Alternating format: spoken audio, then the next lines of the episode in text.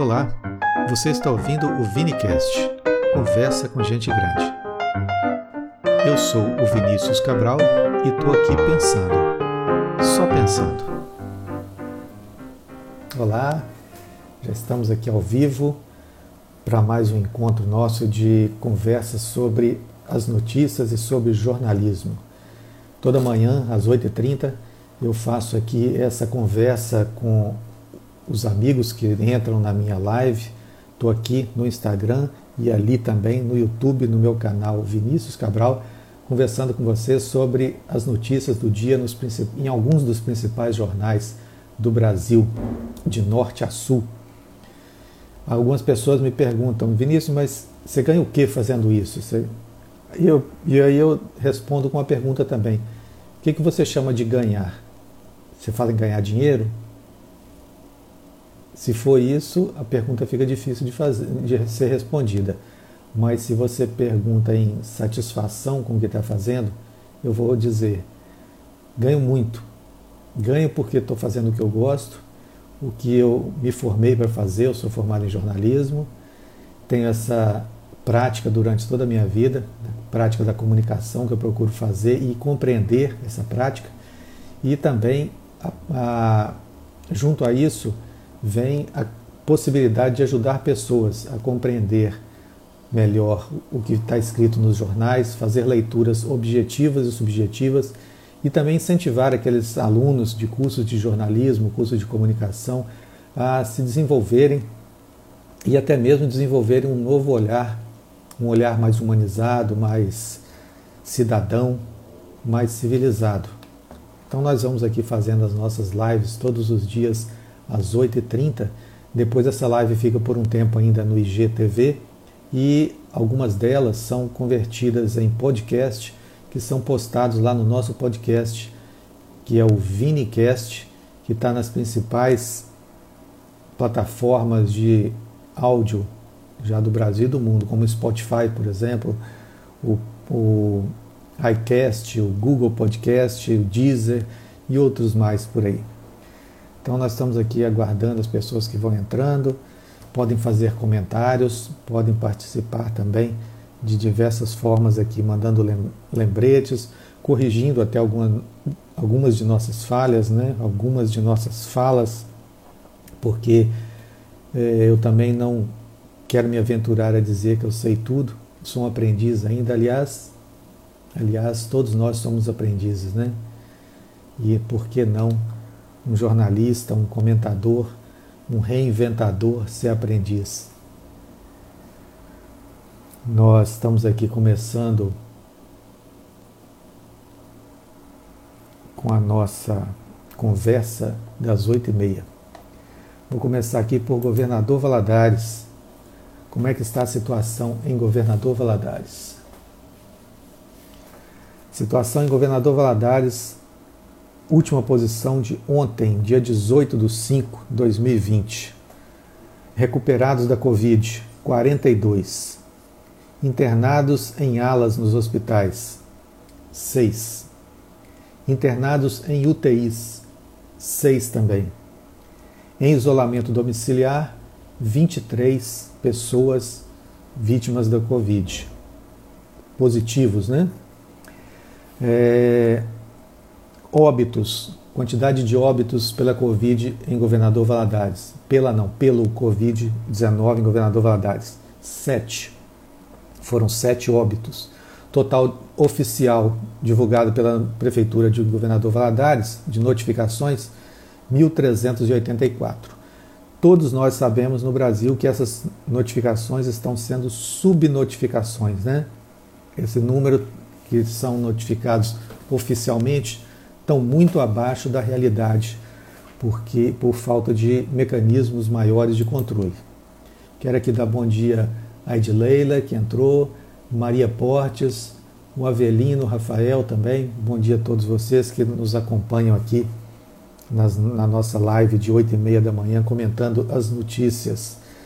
É, se quiserem participar aí, é, dando alguma sugestão, comentando alguma coisa que nós falamos aqui, fiquem à vontade, tá? Dentro do possível, nós vamos também reportando o que vocês falam. Lembrando que nós estamos também no canal ali, naquela câmera de lá, no canal do YouTube, canal Vinícius Cabral. Aproveita então para pegar esse aviãozinho que está aqui embaixo ó, e mandar para os amigos: olha, tem notícias dos jornais diários sendo comentados pelo Vinícius, que é jornalista, e ele vai comentando também sobre uma ótica do jornalismo, como que o jornalista eh, se comporta ao fazer as matérias. Vamos dando dica aí para alunos também do curso de jornalismo, os cursos de comunicação, de linguística, de oratória. Então vamos aí dando a nossa parcela de colaboração enquanto estamos confinados aqui, todos nós, né? No, com, por causa da quarentena do Covid. Bom, vamos começar aqui pelo jornal Estado de Minas, edição de dessa terça-feira, 19 de maio de 2020. Aqui traz na primeira página, né, a capa do jornal traz uma foto de Veneza, uma gôndola com pessoas, tanto o condutor quanto o passageiro usando máscara de proteção, lá na Itália, né, dizendo que dois meses depois do novo coronavírus se espalhar pelo país e transformar a Itália no epicentro da pandemia, a população começou a, a semana com um sentimento de esperança. Então, algumas cidades, né, como Veneza, Milão, Roma, já reabriram os pontos turísticos e lojas, apesar de adotarem regras rígidas para evitar aglomerações e transmissão de vírus. É, o mundo devagarzinho vai começando a voltar ao normal, com muitas diferenças agora, né? diferenças estéticas, diferenças é, de discursos, diferenças de ofertas de serviços, de forma de relacionamentos. Então Veneza está puxando o carro aqui, né, já divulgando nos principais jornais do mundo, porque isso é uma rede que é feita também quando é, os governos, quando as instituições querem passar uma mensagem para as pessoas, para a população, os seus setores de comunicação, né, os seus setores de marketing, distribuem releases para as principais agências de notícia do planeta, do mundo. Nós temos aí a agência Reuters, né? temos a agência Sputnik, que faz essas, essas distribuições mundiais e essas notícias são compradas por agências também menores nos países e são, dadas, são feitas releituras, né? Redigitam os textos, dão uma roupagem nova adaptada à linha editorial do, do, do jornal e aí publicam também as mesmas fotos. A gente pode ver que essas agências de notícia elas distribuem as mesmas fotos, né? Distribuíam, né? Porque hoje com a internet você manda tudo online também. Já tem os correspondentes aí voluntários e pagos também nos países. A realidade já mudou um pouquinho também. Mas as, as fotos são muito fáceis de serem emitidas agora, né? Há um tempo atrás eram feitas por, por máquinas especiais, por fax, era uma complicação mas hoje já melhorou bastante, já assim, já adiantou bastante, né? Bom, aqui o Jornal Estado de Minas traz também que a capital, Belo Horizonte, decide na sexta-feira se começa a reabrir o comércio, mas queda no isolamento ameaça retorno. Então está dizendo que o prefeito Calil, né, ele está estudando a forma de, de voltar à vida normal, entre aspas, né, em Belo Horizonte, porque é, o afrouxamento por conta própria da população está trazendo de novo novos casos de contaminação. Então, a liberação depende do fechamento. O fechamento depende da liberação. É uma coisa, né? Tipo assim, quem nasceu primeiro, o ovo ou a galinha, né? Uma coisa promove a outra, a outra potencializa uma. Enfim, é a luta dos gestores públicos aí, né, com essa pandemia. É, Juiz de Fora, que aderiu ao programa estadual de flexibilização, iniciou a reabertura sem consenso entre lojistas e a população. Cidade tem 16 mortes e 396 casos. Pensa bem, gente, um detalhe aqui é dessa informação. Juiz de Fora tem 396 casos. A população lá, se não me falha a memória, são 700 mil pessoas, com 396 casos. Será que é só isso? Será que é só isso? Será que não está subnotificado isso aí também, não? É, Brasil, traz aqui no Jornal Estado de Minas também. Brasil é o terceiro país em casos. Terceiro país. Brasil está indo rápido rumo ao pódio, né? Graças aí à ajuda de alguns gestores públicos, né? E o principal gestor do país que incentiva a relativização dessa, dessa quarentena. Brasil é o terceiro país em casos, com 257.220 casos de infecção por Covid-19. O Brasil ultrapassou o Reino Unido e está atrás apenas dos Estados Unidos e da Rússia em diagnósticos. Diagnósticos, né? ou seja, dados oficiais. O Brasil teve 677, 674 óbitos em 24 horas.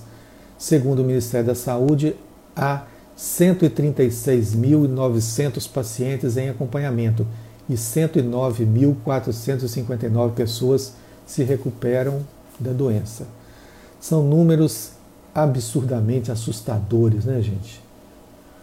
Pensar que muito disso podia ser evitado se houvesse um sistema de saúde melhor, verbas mais bem empregadas, é, consciência da população em ficar em casa, em se proteger com máscaras, luvas, afastamento social, mas é a escolha de cada povo, né? E muitos vão sofrendo as consequências sem estar envolvidos diretamente com isso aí. O jornal Estado de Minas traz também aqui numa coluna de Antônio Tutilio, né, que é o presidente da Confederação Nacional dos Servidores Públicos, traz uma matéria sobre taxar as grandes fortunas. E ele vai lembrando aqui da, da necessidade né, de se fazer um estudo mais apurado, mais aprofundado, uma discussão também no Brasil sobre a questão de taxação das grandes fortunas. Lembrando que esse é um discurso que tem crescido muito na mídia, na mídia em geral, tanto na, nas mídias sociais quanto nas mídias escritas, nos jornais, nas revistas, na televisão. Então, essa questão da taxação de grandes fortunas me parece que vai ser um dos motes, um dos temas a serem discutidos assim que essa pandemia eh, diminuir, assim que a vida começar a voltar ao normal. Tomara que o novo normal que tem sido colocado aí com muita regularidade né, na, nos discursos das mídias encampe aí também essa questão de sobretaxar, né? Sobretaxar não, taxar, porque elas não são taxadas. Taxar as grandes fortunas.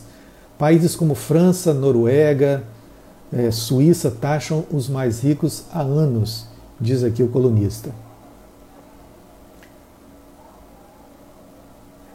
Continuando, no jornal Estado de Minas.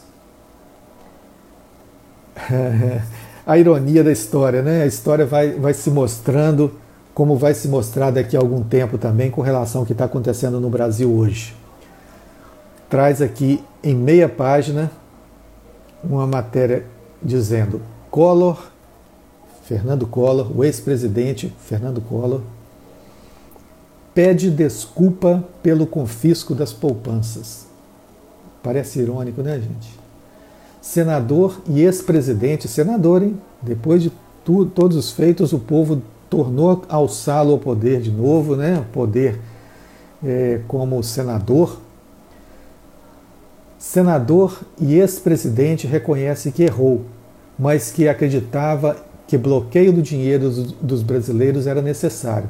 Ele quer agora perdão de todas as pessoas prejudicadas pela medida. Aí a gente pergunta, né? Quando esses gestores erram, como aconteceu no caso dele, como está acontecendo no caso agora, pessoas cometem suicídio.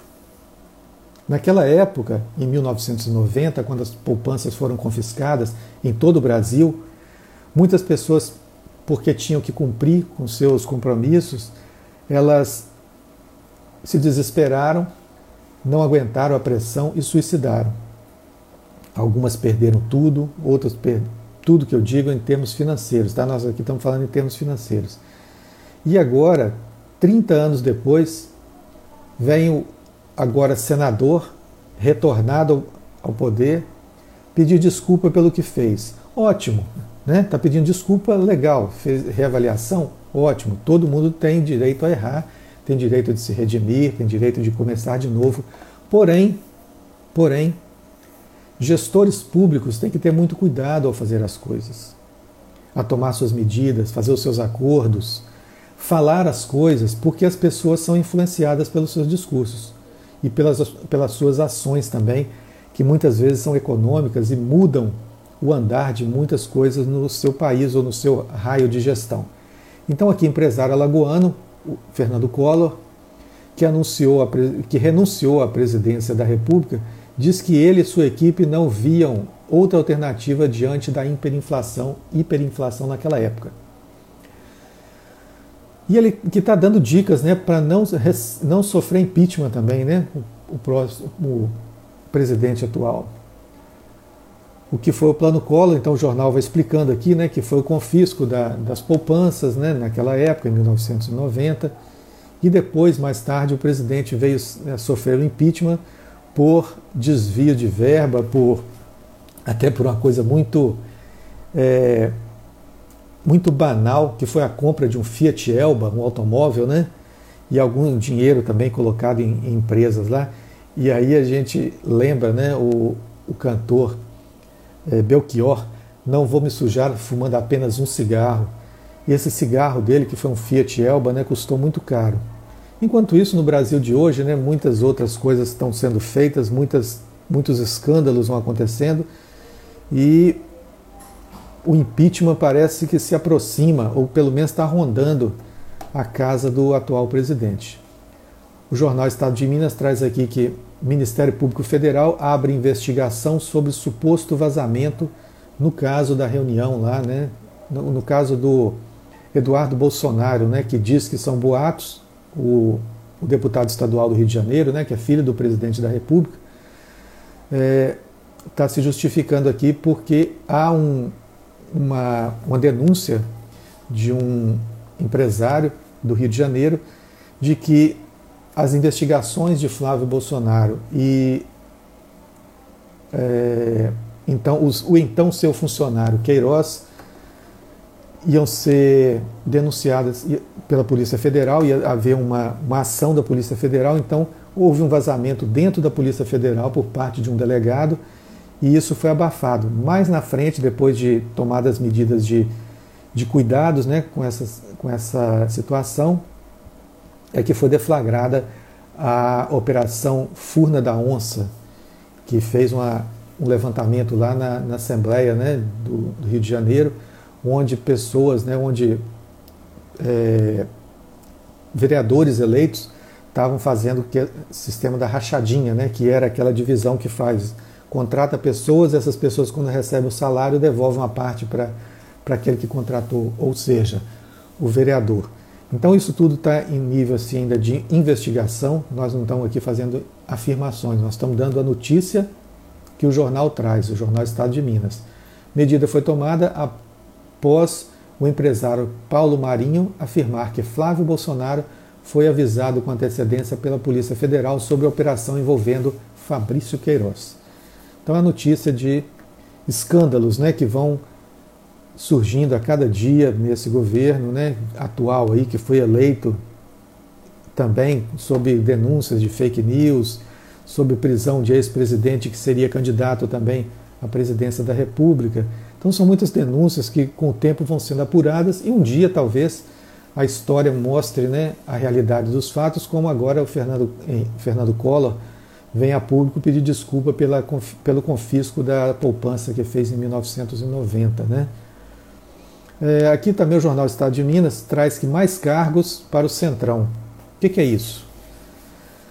O presidente da República está negociando com o Centrão, que é uma parte do grupo político que não é da esquerda, não é da direita, nem da extrema direita. Se coloca ali num centrão ideológico, é, se vendendo vamos dizer assim, eles fazem trocas, é, tendem para um lado e tendem para o outro. Eles estão ali a, a serviço de conglomerados financeiros, né, de interesses que nem sempre são os interesses da população, e então se vendem. Vendem o seu voto nas, nas discussões lá na, nas assembleias para que os interesses daqueles que estão pagando sejam aprovados. Então aqui vem a denúncia né, do jornal Estado de Minas dizendo que com um orçamento de 29,4 bilhões, olha o tamanho dessa cifra, gente. Com orçamento de 29,4 bilhões, o Fundo Nacional de Desenvolvimento da Educação é entregue ao PL, Partido Liberal, do ex-deputado Valdemar da Costa Neto, que foi condenado do mensalão. Percebem o que é o Centrão? É aquele partido, né? são aqueles adeptos das coisas que não são muito dignas. Então, tá aqui, ó, as vagas que estão sendo negociadas. O jornal dá um, uma atenção para isso. Ele fala aqui, para o PL, partido do ex-deputado Valdemar da Costa, foi dado o cargo Diretoria de Ações Educacionais do Fundo Nacional de Desenvolvimento da Educação. Sabe o que é isso, gente? Fundo Nacional de Desenvolvimento da Educação é o fundo que trata do dinheiro da educação é, primária, da educação nas universidades, dos programas de pós-graduação. Então são 29,4 bilhões colocados na mão de pessoas já envolvidas com escândalos anteriores, em troca de blindagem para uma possível ação de impeachment na presidência da República. Está vendo como que as coisas acontecem no Brasil e uma parte da população fica alheia disso. Ah, é, é, política não se discute, futebol não se discute, religião não se discute. É mentira isso, gente. É um discurso mentiroso para que as pessoas fiquem cada vez mais alienadas e não se interem, não participem da vida social do país. Para que as decisões sejam tomadas por conta própria lá daqueles que querem fazer e as pessoas não saibam nada do que está acontecendo ou não se interessem. Que fiquem naquele jogo, né, naquela torcida, fla-flu, ah, meu candidato ganhou, ah, foi o meu que ganhou, o meu é melhor do que o seu. E é isso que vai acontecendo. É, as vagas também por aliados. Os progressistas, partido do senador Ciro Nogueira, alvo da Lava Jato, ganha aqui o, o cargo de, no Departamento Nacional de Obras contra as secas. Né? Então, os republicanos, presidido pelo deputado Marcos Pereira, alvo da Lava Jato também, ganha o cargo Mobilidade Urbana do Ministério do Desenvolvimento Regional. Negociações, ao menos nove órgãos ainda estão na mira do Centrão, que, se confirmados, tem orçamento total de 78.100 78 bilhões e 100 milhões. Imagina então, gente, é, pessoas eleitas pelo povo, pela população, se prestando a blindar ações que são de interesse do povo em troca de dinheiro em troca de cargos em empresas públicas. Cargos em empresas públicas, orçamentos bilionários para que essas pessoas negociem com fornecedores que muitas vezes também são pessoas, são empresas é, muito próximas dessa, desses políticos e assim vai caminhando a roda política no Brasil, né? Então, se está no momento de nós revermos o mundo, passarmos o mundo a limpo, é bom que a gente vá se inteirando dessas coisas. E eu aqui não estou falando nem defendendo partido nenhum também, não, tá, gente? Vou deixar bem claro isso.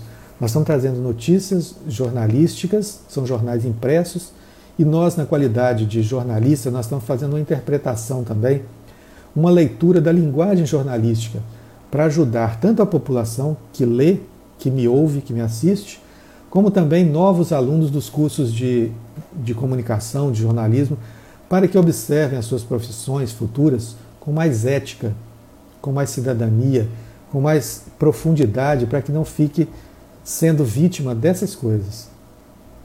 Então vamos lá. Suspenso em julho o Congresso. Sus, suspenso recesso de julho. É interessante que eu, essa notícia aqui, que o presidente do Congresso, Davi Columbre, do DEM, decidiu suspender o recesso parlamentar de julho a decisão foi tomada após reunião com as bancadas que consideraram importante manter os trabalhos, mesmo que de forma remota, durante a pandemia do novo coronavírus.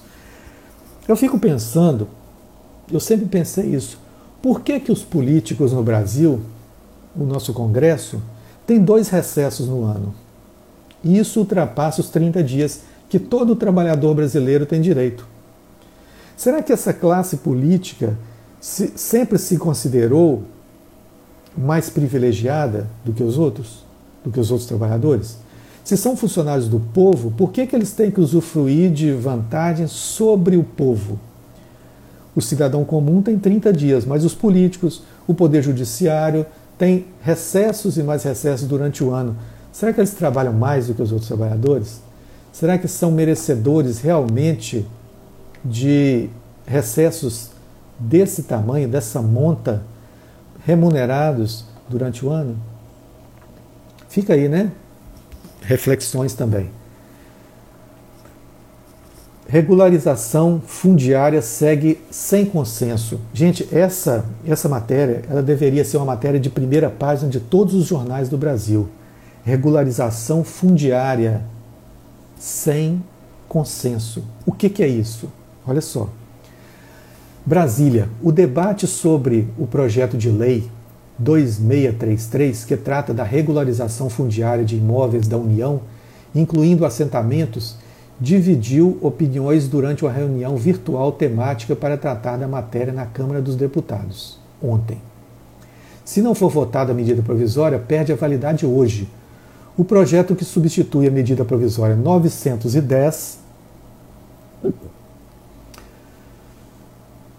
determina que as regras para regularização serão aplicadas a áreas com até seis módulos fiscais e ocupadas até julho de 2008. O que, que é isso, gente? Isso está relacionado diretamente com a reforma agrária. Reforma agrária. Terras da União, terras do Estado, terras nossa, do povo brasileiro. E aqui está tratando especificamente da Amazônia. A Amazônia está sendo loteada por grandes latifundiários. Esses latifundiários estão declarando num simples papel, papéis frágeis, que estavam ocupando essas áreas e aí essas áreas estão sendo legalizadas dentro de uma ilegalidade constitucional para que essas pessoas sejam efetivamente detentores da posse dessas terras. Percebe a gravidade disso? A grilagem está sendo oficializada no país. Então, alguns partidos estão batendo firme em cima disso, para se ter mais critério nisso, né, mais critério, mais profundidade nos estudos, porque existem nessas situações, aqui no Vale do, do Rio Doce aconteceu muito isso, em outras regiões do país também, a questão da grilagem. O que é grilagem? Parece coisa de grilo, e é mesmo, coisa de grilo. Aqui no Vale do Rio Doce, por exemplo, quando houve uma colonização, poceiros chegavam e começavam a trabalhar a, a terra. Daí a pouco chegavam os latifundiários, as pessoas armadas, e falavam assim: Eu quero essa terra e vou mostrar o documento disso. Então, forjava um documento, botava dentro de uma caixa, botava grilo, esse grilinho, esse inseto, dentro da caixa, fechava e deixava por um tempo ali. Os excrementos, as fezes daquele grilo, daqueles grilos ali, aquele, o que acontecia, envelhecia o papel, sujava um pouco o papel, então dava o ar de papel antigo, de uma escritura antiga. Então eles iam no cartório e registrava. Então chamaram isso de grileiros. Por isso, é, e, e, isso também está sendo feito, talvez agora não com grilos mais, né, mas com outras situações. Agora os grilos não são grilos, mas são gafanhotos né, políticos, que estão fazendo isso na Amazônia há muito tempo. E este, esses governantes que estão aí agora querem regulamentar isso aí, que é dar posse a pessoas desonestas que já, se, já estão se apossando da Amazônia. E um cuidado especial que tem que se tomar com isso é que se esse, esses novos detentores da terra não serão pessoas é, nomeadas, os chamados laranjas, de interesses internacionais, de empresas internacionais, de gente do exterior que já vem se apoderar da Amazônia com as suas riquezas, com seu subsolo, suas matas, sua água sua riqueza é, de remédios também, remédios vegetais, né, as essências, os elementos ali. Então é uma medida importantíssima que está sendo votada, né, uma lei, uma PL, né, um projeto de lei importantíssimo que vai virar também é, um, um ato constitucional depois, mais tarde, né, e está sendo relegado, está sendo colocado em segundo plano pela população. Quero dar os, as boas-vindas aqui a Ivone, que está conosco aqui toda manhã. Bom dia, Ivone, bem-vinda. Aqui o Cinésio, Cinesiologia Emocional, bem-vindo aqui também. A Denise Cabral, Maria Portes, Edileila, que estão aqui conosco. É... Relembra que o Jornal Estado de Minas que o Brasil passa o Reino Unido e já é o terceiro em contaminados pelo Covid triste realidade, né? Brasil rumo ao pódio, levado aí pela irresponsabilidade de, de pessoas, de governantes também. Então, os jornais estão trazendo assim insistentemente. Vejamos agora a mensagem subliminar dos jornais aqui para vocês, estudantes de jornalismo, pessoas que leem jornal no, normalmente.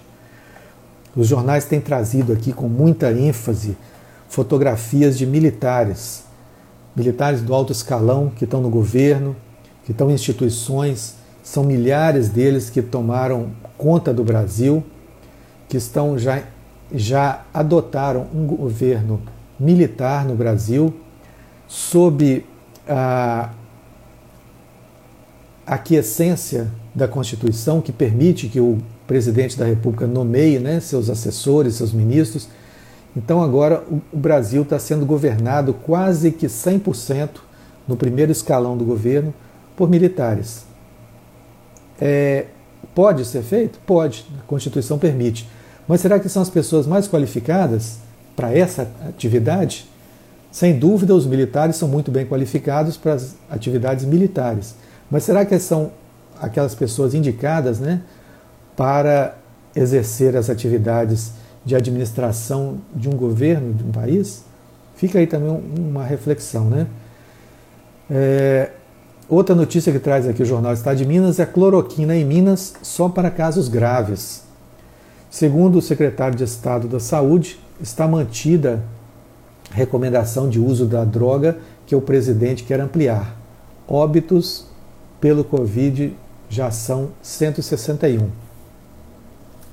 Percebe a matéria, segundo o secretário do Estado da Saúde, está mantida a recomendação do uso da droga, que o presidente quer ampliar, não é o Estado, é o presidente.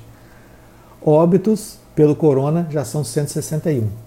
Ou seja, olha gente, vocês estão lembrando que tem tantos óbitos? Usem cloroquina. Então são as mensagens subliminares que os jornais vão colocando, né? os jornalistas, as, as, as empresas de comunicação colocam né, para defender alguma ideologia, alguma ideia, e vai formando uma ideia, um, um consenso né, relativo nas populações, visto que, tendo em vista que os jornais são órgãos também de formação de opinião. Então, vai uma dica aí para os jornalistas, né, os futuros jornalistas, os comunicadores, cuidado, Cuidado com aquilo que vocês colocam nas, nas páginas dos jornais, como colocam, porque isso é possível de mudar opiniões, isso é possível de conduzir populações a consequências graves.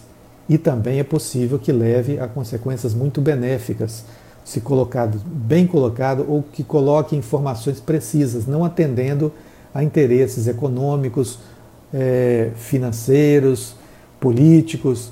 Cuidado, cuidado ao escrever e cuidado a ler. E uma coisa que eu até selecionei aqui no jornal O Povo, eu vou voltar para o estado de Minas, mas eu queria só entrando nesse detalhe, eu queria falar aqui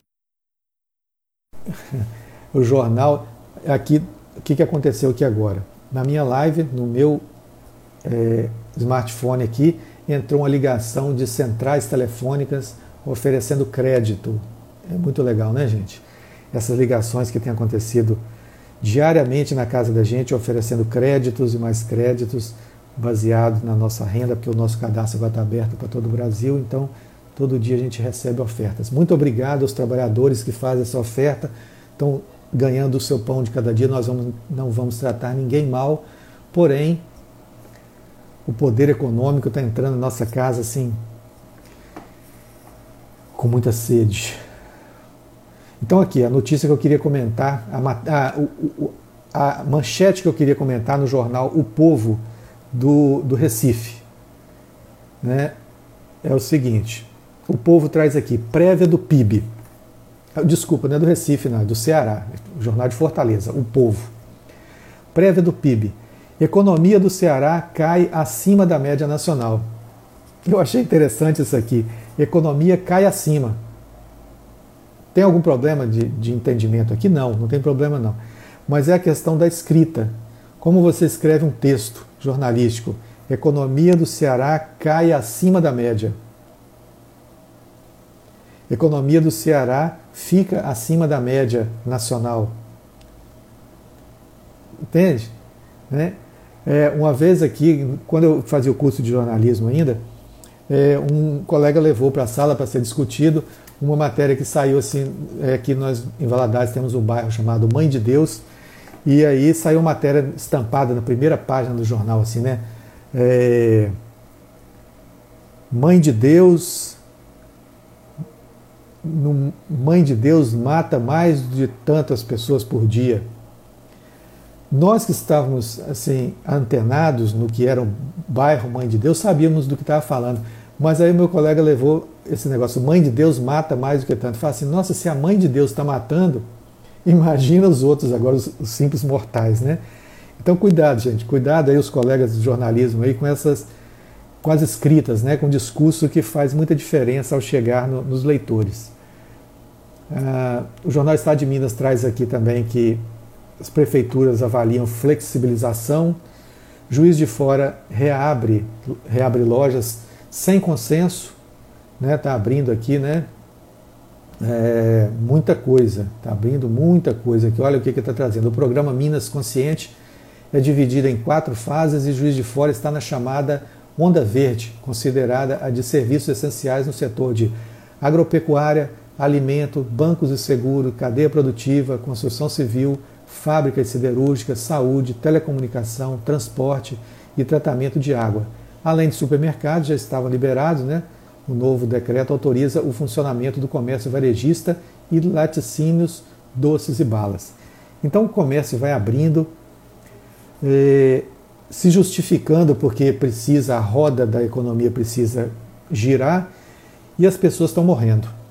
Continua os casos aumentando e o comércio vai abrindo. Né? Fazer o quê? No primeiro dia de funcionamento, 10 postos de checagem de veículos detectam 27 pessoas com sintomas de infecção pelo coronavírus em Belo Horizonte. E esses são os casos suspeitos na barreira que foi montada nas, nas entradas da cidade.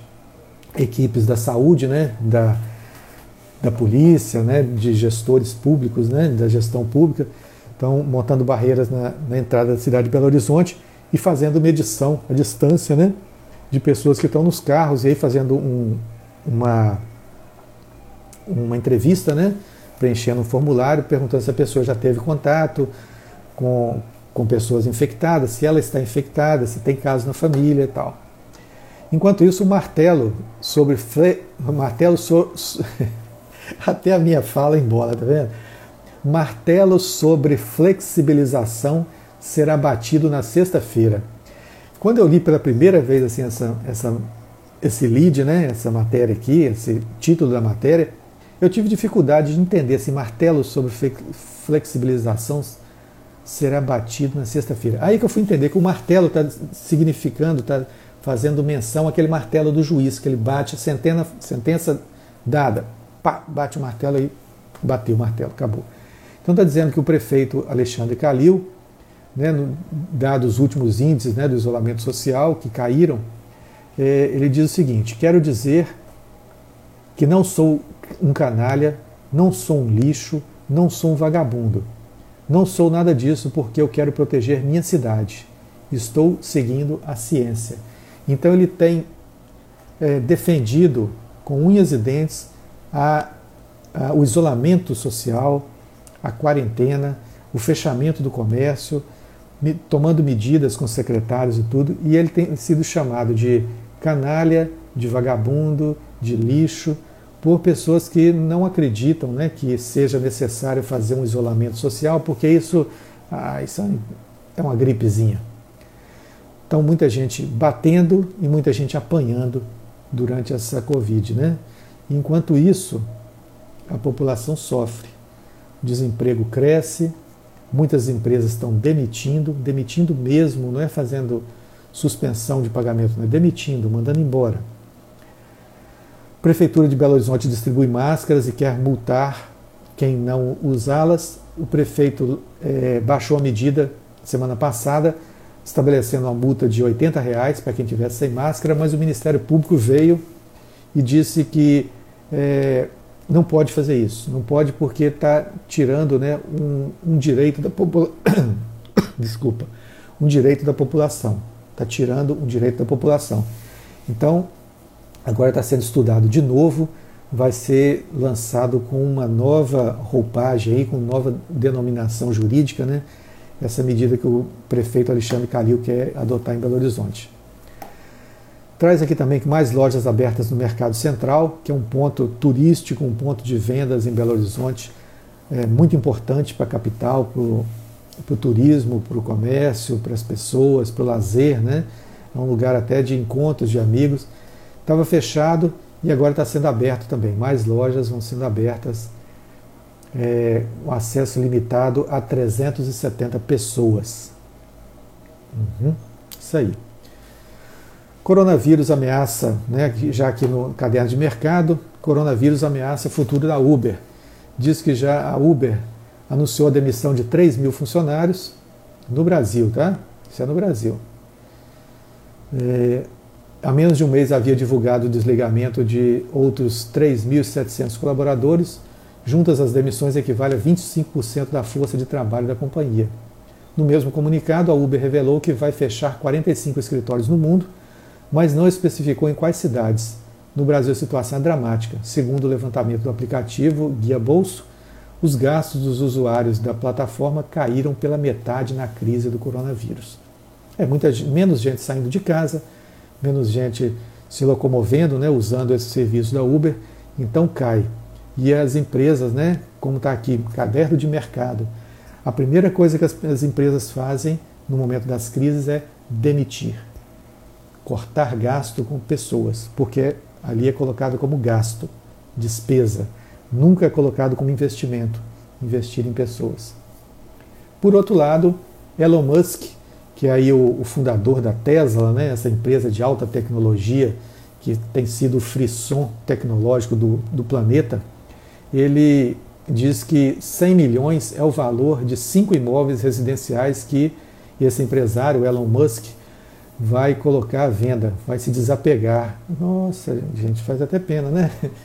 O dó, vai ter que se desapegar de imóveis no valor de 100 milhões de dólares, bens materiais e se tornar um homem mais simples. Legal, isso é legal. A gente ri assim porque parece irônico, né? Eu vou me desapegar, gente. Ah, agora eu vou virar uma pessoa zen, vou me desapegar dos meus 100 milhões de dólares. É um desapego grande, viu? Eu estou rindo aqui, mas é, se isso não for apenas uma medida de marketing pessoal, porque tem isso também, né? é, é a visão crítica do jornalismo, se não for apenas isso, é uma medida é, muito humana, né? que talvez o coronavírus tenha mexido com, com os valores desse empresário, tenha revisto algumas coisas e vai abrir mão de algumas coisas para uma vida mais simples. Tomara que esses 100 milhões sejam revertidos aí para a educação, para benefício de populações, para a saúde, né, para coisas mais humanas no, no, planeta, tendo em vista que as tecnologias atualmente, e sempre foi assim, uma das uma das primeiras coisas que ela causa é desemprego. Né? Não estou aqui falando que sejam prejudiciais, porque as tecnologias sempre existiram, desde o homem das cavernas que usavam usavam um pedaço de pau para se proteger, isso era a tecnologia dele. Né? Então as tecnologias são adaptadas a cada civilização, a cada época e mas elas sempre tendem a diminuir o esforço humano. E se tendem a diminuir o esforço humano, a mão de obra, então ela causa desempregos, desalocação de mão de obra, é, revisão nos quadros de funcionários, e isso causa miséria, porque a renda não é de novo revertida para esses que foram desempregados. Então, com esse novo fenômeno aí né, de quarentena, talvez a humanidade venha repensar essa situação aí, vai descobrir novas soluções né, para aquela, aquelas populações que, estão, que vão sair, com certeza, vão sair do mercado consumidor, mercado produtivo em termos industriais, para ficar no ócio. E aí talvez um dos campos né, de, de aproveitamento né, ou de reutilização, ou melhor, de valorização dessa mão de obra, desses potenciais, dessas capacidades, seja o campo da cultura, a área da cultura, da educação, para formar realmente pessoas, cidadãos, é, seres humanos mais dignos de serem chamados de seres humanos mesmo.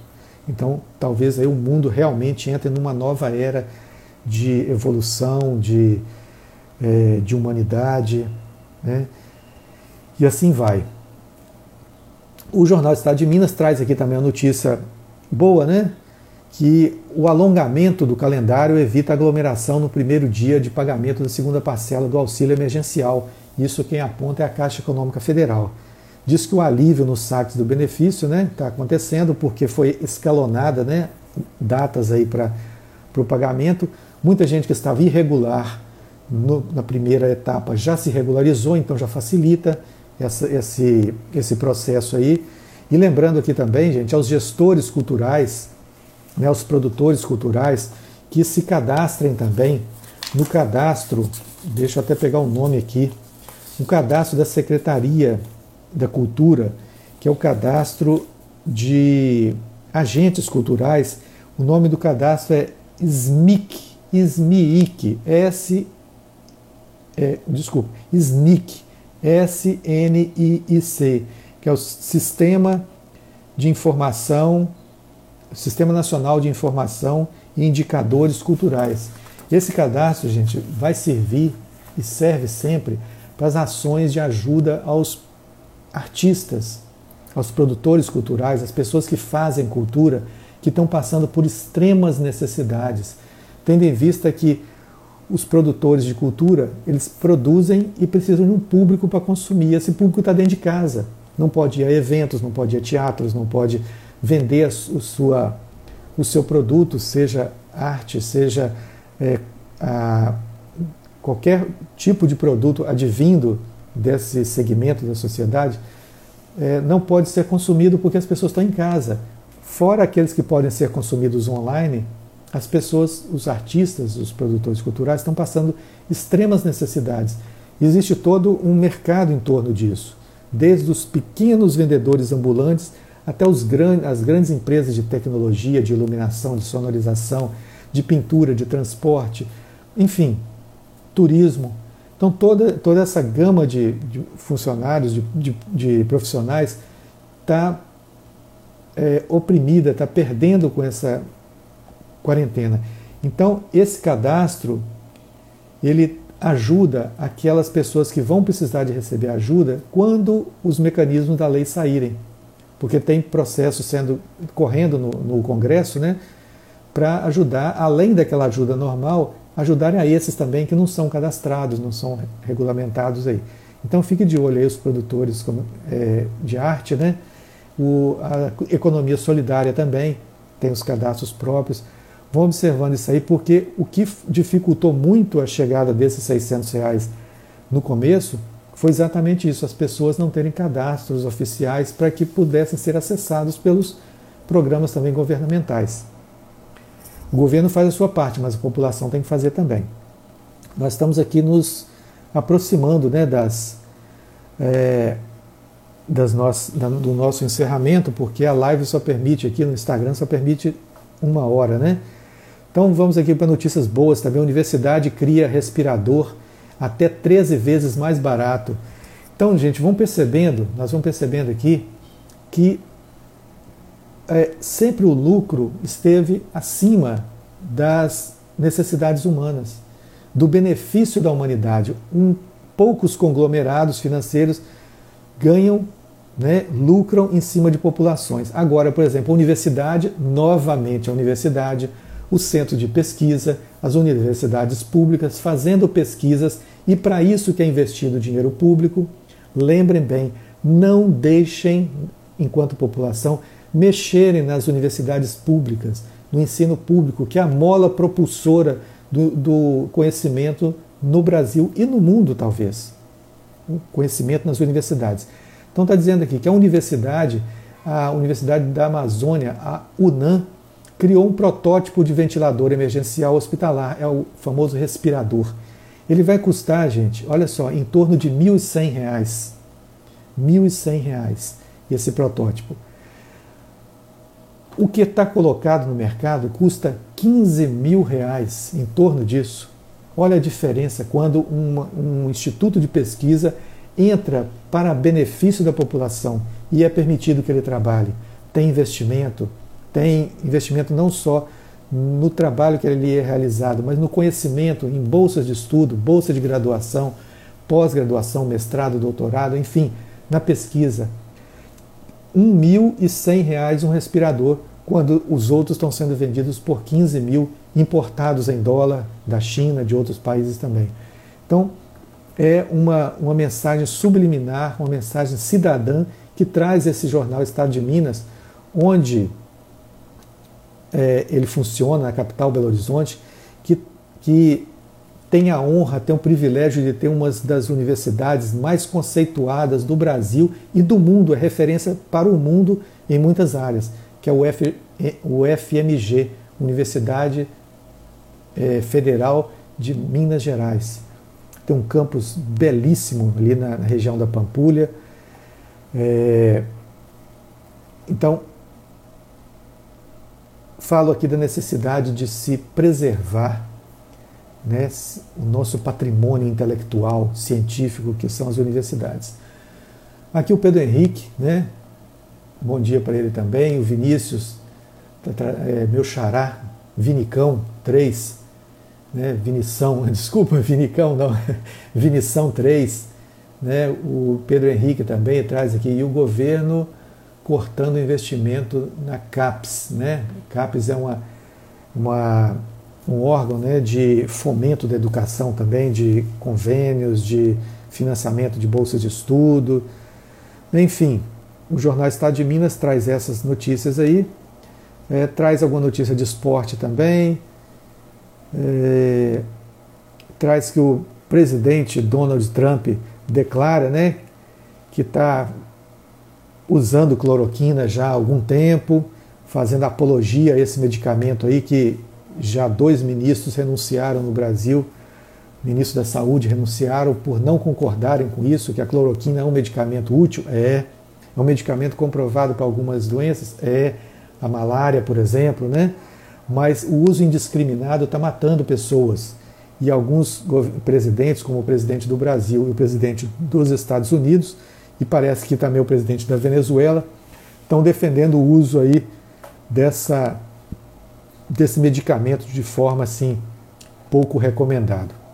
Aí o jornal traz aqui na segunda-feira notícias da cultura também, importante, notícias importantes que deveriam estar no domingo, né, porque as pessoas ficam mais ligadas na cultura aos domingos. Traz aqui que o, o, grupo Giramundo, né, que faz marionetes, um grupo maravilhoso em Belo Horizonte, que trabalha é, com marionetes, com. É, chamam também aquelas marionetes de dedo, né? É, estão fazendo aqui uma vaquinha online. O grupo Giramundo, uma das companhias de teatro de bonecos mais respeitadas e tradicionais do país, está fazendo vaquinha para manter suas atividades.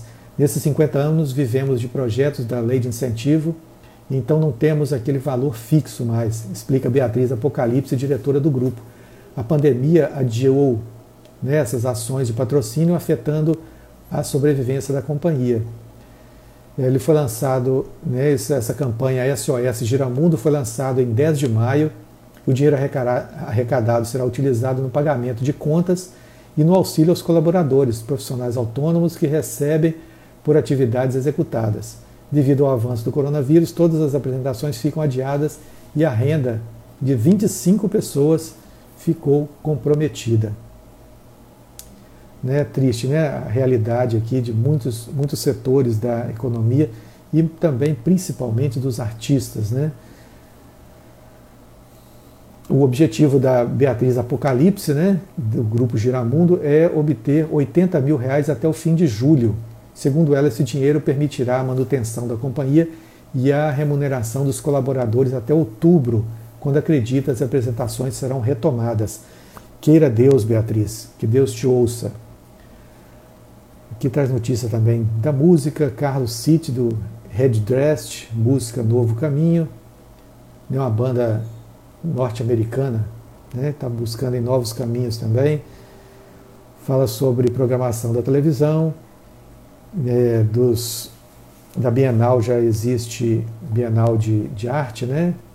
Falando aqui da União faz forças em seis capitais, 16 pequenas galerias de São Paulo, Rio de Janeiro, Brasília, Vitória e Porto Alegre, além de Belo Horizonte, Periscópio, Belo Horizontina Periscópio, né?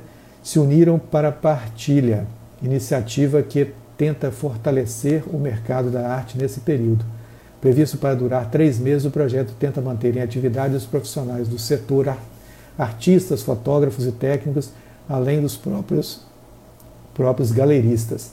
Está dizendo aqui que é, as artes visuais, né, a pandemia impõe nova dinâmica às galerias, museus e eventos ligados às artes plásticas que recorrem a estratégias voltadas ao universo online para não perder conexão com o público. As galerias aí, né, dos artistas visuais estão dando o seu jeito de usar a grande rede de internet né, para fazer visitas online. Inclusive, eu quero convidar vocês para fazer uma visita ao CCBB do Rio de Janeiro e, e visitar a galeria, a exposição Egito, que está lá, uma exposição virtual que pode ser é, visitada, né? é, pelo seu computador, pelo smartphone também, com áudio e peças muito interessantes sendo exibidas lá numa visita online. CCBB do Rio de Janeiro. Procura aí no Google, tem um endereço, né? Banco, Centro Cultural Banco do Brasil. E outras galerias mais. Eu estou falando aqui do CCBB porque eu visitei e achei fantástica. É, outras coisas, indústria né, de Santo Antônio da Patrulha, isso aqui já é agora em Porto Alegre, né? Porto Alegre está dizendo que o desemprego está aumentando lá, né? É, a indústria demite 535 trabalhadores em Santo Antônio da Patrulha, que a Brigada Militar no estado ganha mais 860 novos soldados. Então, os países, né, não só o Brasil, estão cada vez mais aumentando os seus contingentes militares, os seus contingentes carcerários, construindo mais presídios, vendendo mais armas e a população sofrendo cada vez mais. A alternativa existe. A alternativa é investir em educação, investir em qualidade de vida para as pessoas, investir em infraestrutura que dê dignidade às pessoas para que elas possam se sentir mais cidadãs, mais dignas, mais honradas e parem de agredir ao seu semelhante. Parem de querer tomar as coisas dos seus semelhantes porque terão igualdade de oportunidades.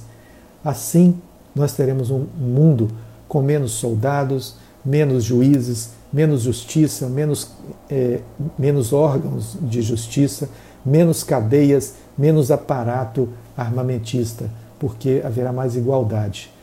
Esses, por enquanto, são ainda, são principalmente constituídos de pessoas também dignas, militares dignos, juízes, promotores, advogados, todos dignos, agentes penitenciários, todos dignos, muitos dignos, muitos indignos também. Mas há um excesso no planeta porque o ser humano se agride. Quando o ser humano se agredir menos, ele vai precisar de menos órgão de controle. Quando formos mais éticos, mais educados, vamos precisar de menos leis nos vigiando, porque nós saberemos nos cuidar em sociedade. Gente, um abraço para vocês. E eu convido vocês para estarem comigo aqui de novo e convidem os amigos, façam propaganda aí do nosso canal, estejam conosco aqui no Vinícius Cabral 14 e ali no YouTube, Vinícius Cabral, no nosso canal, e vão entrando aí e se cadastrando para receber notificações. Abraço a Terezinha que chegou agora também, a todos que estiveram conosco. Fiquem com Deus, se cuidem, o vírus ainda está solto.